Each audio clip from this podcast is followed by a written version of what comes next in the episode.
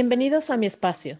Como recordarán, voté a Antonio y creé esta oportunidad para resaltar aún más la excelencia de los profesionales que hablan español y otro idioma alrededor del mundo en Great Professionals Hablan Español. Soy tu anfitriona, Angélica Telles, y te doy la bienvenida. Y aunque lo voté, lo invité a conversar. En el episodio de hoy estaremos hablando sobre el acoso sexual y para ello he invitado a charlar sobre este tema a mi coanfitrión Antonio Urdaneta.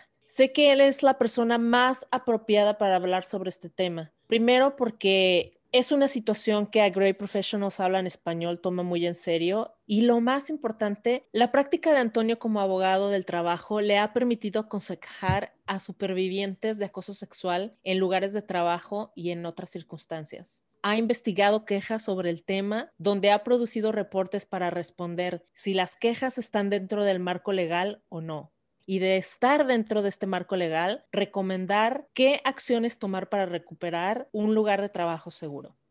Gracias Antonio por compartir conmigo esta charla. Sé que muchos de nosotros, tanto hombres como mujeres, hemos experimentado el acoso sexual, por lo que me gustaría comenzar preguntando, ¿qué es el acoso sexual? Muchas gracias Angie por invitarme a tu espacio de Great Professionals Habla en Español. Por un lado estoy muy contento de hablar de este tema y por el otro lado estoy muy triste de hablar de este tema porque no son circunstancias agradables para las personas que experimentan acoso sexual. Yo me enfoco específicamente en lugares de trabajo.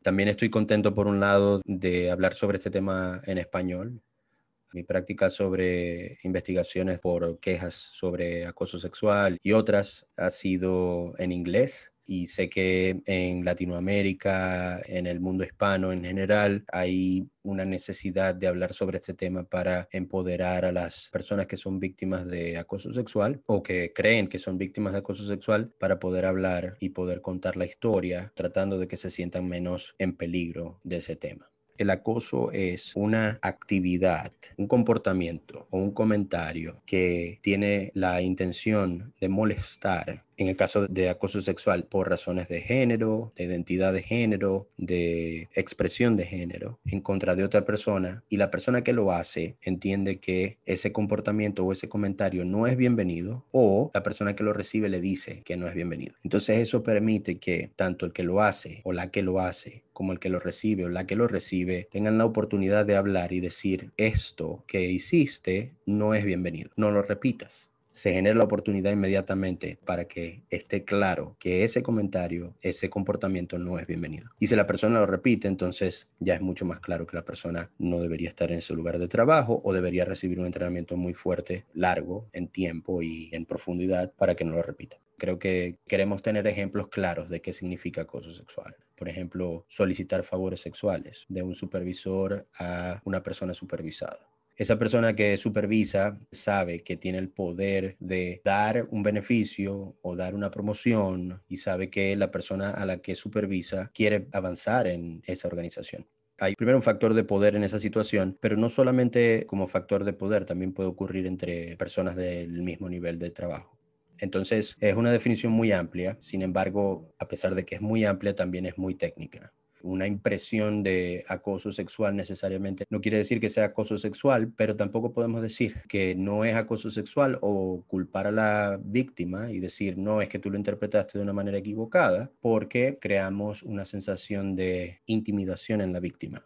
Es importante que, a pesar de que la definición es por un lado técnica, pero por el otro lado es amplia, invitar a las personas que se sientan acosadas, especialmente acosadas de manera sexual, a hablar y entonces le corresponde en el lugar de trabajo al patrón o a la empresa, a recursos humanos, hacer una investigación y ver si las cosas que se están diciendo están dentro de ese marco legal que hablábamos antes o fue una situación que se puede corregir con educación o con entrenamiento. Eso que respondiste es qué es el acoso sexual, ¿no? Ahora, ¿qué no es el acoso sexual? ¿Qué es o qué no es el acoso sexual? Viene también de la recepción de las actividades o los comentarios para una persona, supongamos que están en el mismo rango de trabajo, van a un restaurante después del horario de oficina y una cosa lleva a la otra y de pronto están abrazándose. Para esas dos personas, hombre-mujer, hombre-hombre, mujer-mujer, eso no es acoso sexual. Mientras que para una segunda pareja de trabajadores que van a un restaurante luego del horario de oficina, y se están abrazando o una persona intenta abrazar a la otra y la otra dice que no, entonces podemos estar hablando de acoso sexual. ¿Qué es y qué no es acoso sexual? Depende mucho de la persona que lo recibe. Al final lo que tenemos que ver es que cualquier acción, cualquier comentario que hablemos de acoso sexual depende mucho del impacto que tiene ese comentario, el impacto que tiene ese comportamiento en la persona que lo recibe, más allá de la intención de la persona que lo hace. Una persona puede decir, era un chiste, en verdad no fue con intención de herirte, pero la recepción de ese comentario, por el otro lado, es que se sintió como un acoso sexual. Si bien la persona que no tenía la intención de herir a la otra es comprensible, por el otro lado, lo que tenemos que hacer es que la persona que no lo hizo con mala intención entienda que tuvo un impacto en la persona que lo recibió. Y ese impacto es grave uno dice, bueno, pero estamos hablando de que son personas delicadas o son personas que están teniendo problemas en sus vidas. No, no es eso. Es que el tema es importante para ellos, para ellas, y están claros en lo que es acoso sexual y lo que no es acoso sexual para ellos y para ellas. Y toman una posición segura con respecto a estos comportamientos toman una posición segura sobre dónde tienen que trazar la línea. Y cuando trazan la línea, si alguien pasa esa línea, entonces ellos se van a sentir mal, su dignidad se va a sentir mal, su respeto propio se va a sentir mal, sus sentimientos se van a sentir mal. Entonces el impacto de acoso sexual es muy profundo. Ahorita que hablabas de los aspectos profundos, yo me pregunto, ¿cuáles son los estigmas que tiene el acoso sexual? Angie, no quiero ubicarme en si estamos hablando de hombre, si estamos hablando de mujer. Históricamente hemos entendido que acoso sexual ocurre más desde hombres hacia mujeres, pero las sociedades han avanzado y en ciertos países más que otros han avanzado en este tema. Se ve acoso sexual de hombre a hombre, de mujer a mujer, de mujer a hombre, que históricamente no se veían tanto. Y cuando digo no se veían tanto, no quiero decir que no ocurrían es que no, no escuchábamos sobre ellos, no se veía en televisión, no se veía en películas, no se veía en prensa. Ahora sí se ve y es algo de lo que queremos hablar. Por lo menos yo quiero hablar, yo quiero saber si una compañía tiene políticas en contra de acoso, si no tiene políticas. Unas compañías que tengan políticas en contra de acoso, evidentemente yo como consumidor voy a comprar más de los productos y servicios que esa compañía tiene, mientras que una compañía que tenga una reputación de no tener políticas para prevenir acoso sexual, evidentemente voy a decidir comprar del competidor que sí las tiene. Con respecto a los estigmas, un estigma del que todos nosotros estamos preocupados es el de acusar a la víctima.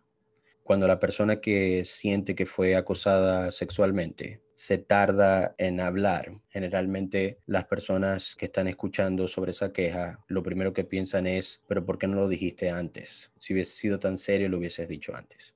Ese es un primer estigma que tenemos que desechar, porque cada víctima o cada persona que recibe acoso sexual en diferentes niveles, bien sea por un chiste, como dijimos antes, o que sea un ataque físico, reacciona de manera diferente. Hay muchas cosas que la persona que está recibiendo el acoso sexual está pensando. ¿Fui yo la persona culpable de esta situación? ¿Qué hice yo para que esto ocurriera? Si hablo, entonces quizás van a castigar a la otra persona o me van a castigar a mí. No me van a creer.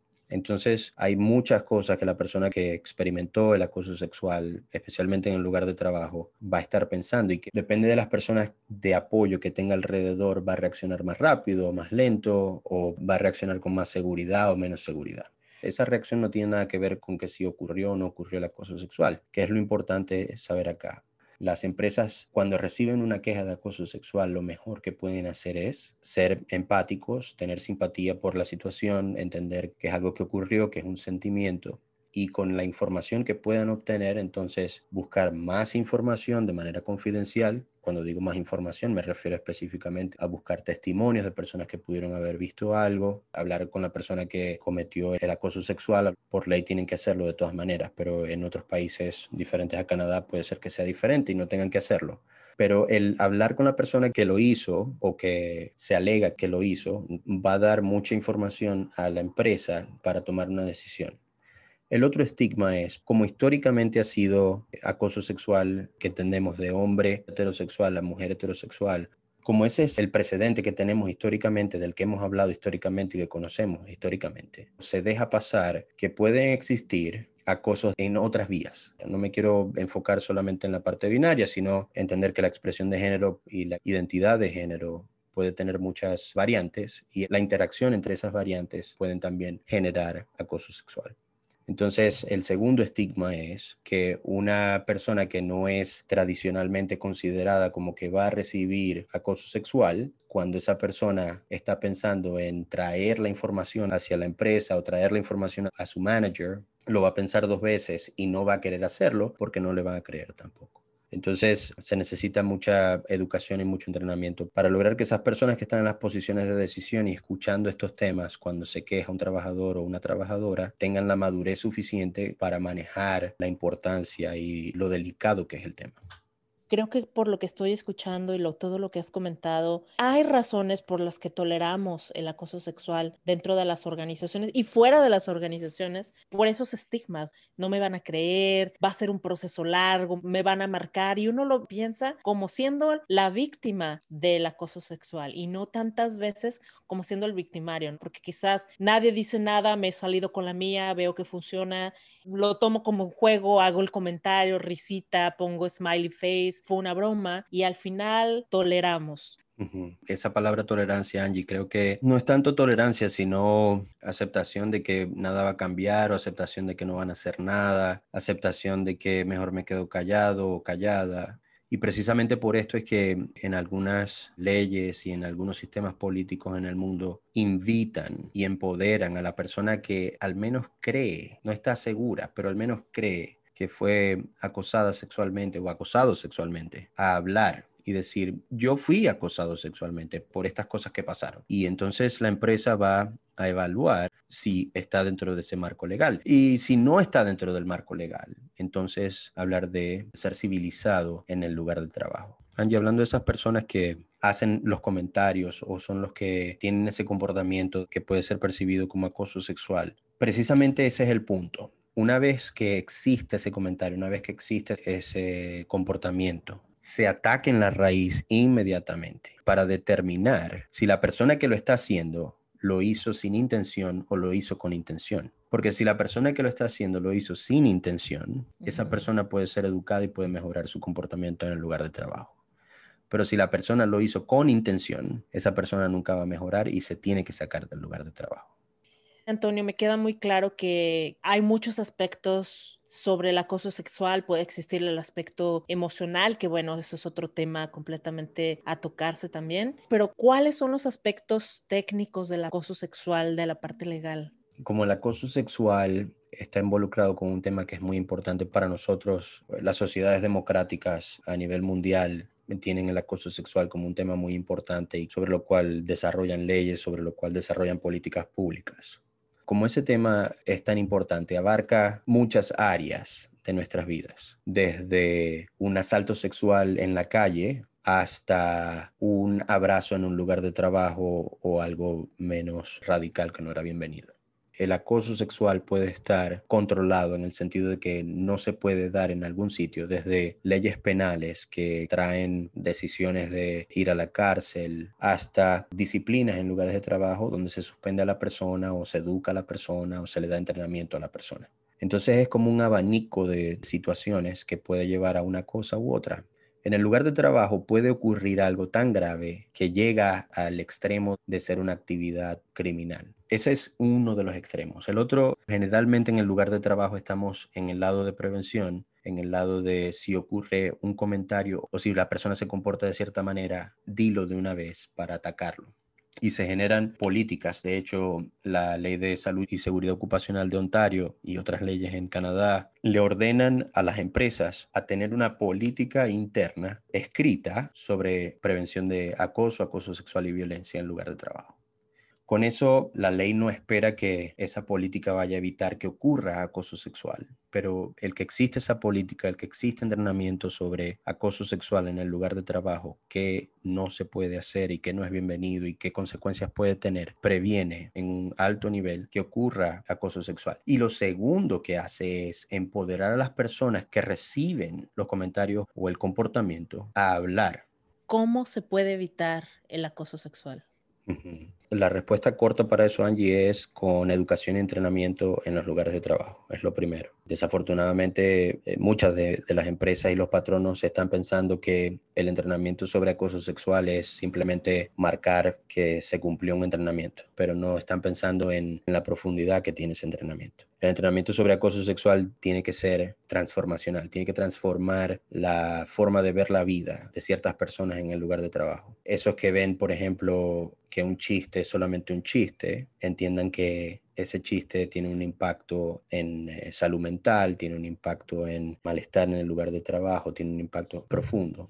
Cuando vemos acoso, acoso sexual, violencia, violencia doméstica como una situación que puede ocurrir en conjunto y las empresas tienen las herramientas de educación, de entrenamiento y de si ocurre, tienen las respuestas para disipar la vulnerabilidad o la inseguridad física de la persona, mental de la persona, se pueden evitar muchas cosas más graves.